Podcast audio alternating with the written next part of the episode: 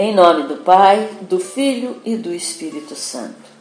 Segunda-feira da quinta semana da Quaresma. O texto que vamos meditar é tirado do Evangelho segundo São João, capítulo 8, versículos 1 ao 11. Este texto nos apresenta o encontro de Jesus com a mulher que ia ser apedrejada. Pela sua pregação e pelo seu jeito de agir, Jesus incomodava os doutores da lei e os fariseus. Por isso, eles faziam de tudo para desmoralizá-lo. No entanto, na medida em que eles armavam armadilhas, mais ele se firmava na missão de levar o Evangelho a todos. Ouçamos. Jesus foi para o Monte das Oliveiras. De madrugada, voltou de novo ao templo. Todo o povo se reuniu em volta dele Sentando-se, começou a ensiná-los. Entretanto, os mestres da lei e os fariseus trouxeram uma mulher surpreendida em adultério. Levando-a para o meio deles, disseram a Jesus: Mestre, esta mulher foi surpreendida em flagrante adultério. Moisés, na lei, mandou apedrejar tais mulheres. Que dizes tu?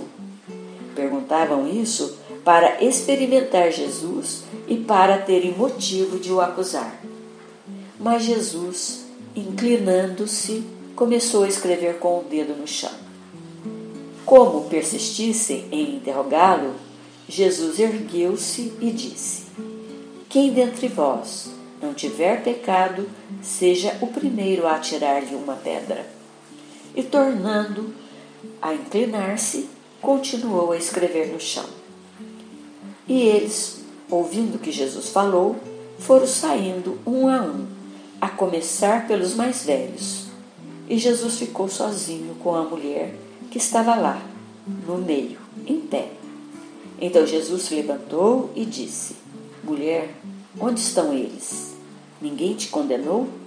Ela respondeu: Ninguém, Senhor. Então Jesus lhe disse: Eu também não te condeno. Podes ir e de agora em diante não peques mais. Jesus estava novamente em Jerusalém, participando de mais uma festa dos judeus, a festa das tendas ou tabernáculos. São João diz que Jesus ensinava no templo durante o dia e à noite se retirava para o Monte das Oliveiras e de manhãzinha retornava ao templo sempre rodeado de muita gente para ouvir sua pregação. O fato dele estar sempre rodeado de muita gente talvez fosse porque sua pregação era sempre polêmica e crítica, pois Jesus não tinha medo de desmascarar a hipocrisia das lideranças judaicas. Ele dizia muitas coisas que muita gente gostaria de falar e não tinha coragem por medo de repressão. Isso fazia com que os escribas e fariseus o vissem com maus olhos e sempre quisessem pegá-lo fazendo alguma armadilha. Foi numa dessas manhãs que eles resolveram colocar Jesus à prova, levando até ele uma mulher pega em flagrante adultério, e colocaram-na no meio da roda entre Jesus e o povo.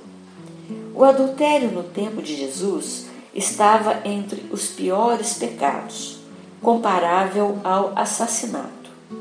Conforme a lei, essa mulher deveria ser apedrejada. Eles perguntaram a opinião de Jesus, se devia ou não apedrejá-la. Era uma cilada. Se Jesus negasse o apedrejamento, estaria transgredindo a lei de Moisés. Se confirmasse, estaria negando o seu lado misericordioso e contradizendo sua pregação. Mas como Jesus conhecia muito bem as intenções dos seus adversários, simplesmente os ignorou. Inclinando a cabeça, começou a escrever no chão com o dedo. Eles estavam dentro do templo o piso era de pedra, logo não era possível escrever nada ali. O gesto de Jesus, era um gesto denunciador. Ele olhou para o chão por indiferença aos seus adversários, enquanto pensava na resposta que daria. Ele não escreve nada, apenas faz de conta que está escrevendo na pedra, denunciando assim a rigidez da lei observada por eles. Uma lei escrita na pedra, inflexível e dura como o coração deles. Jesus não dá resposta, mas convida cada um a olhar para dentro de si. Quem não tem pecado, atira a primeira pedra. Com essa proposta, Jesus desmascara e desarma os falsos moralistas de ontem e de hoje. Essa mulher adúltera é a imagem de todas as pessoas que são discriminadas e por quem Jesus toma partido. Não dá para pregar o Deus de Jesus fazendo ameaças, nem promovendo violência ou destilando ódio. Todos nós somos pecadores. Por isso ninguém tem o direito de se nomear juiz dos outros. Que possamos seguir o exemplo de Jesus, a não julgar e condenar os outros. Aprendemos sim a ser intransigentes com o pecado, começando pelo, no, pelo nosso e indulgentes com as pessoas.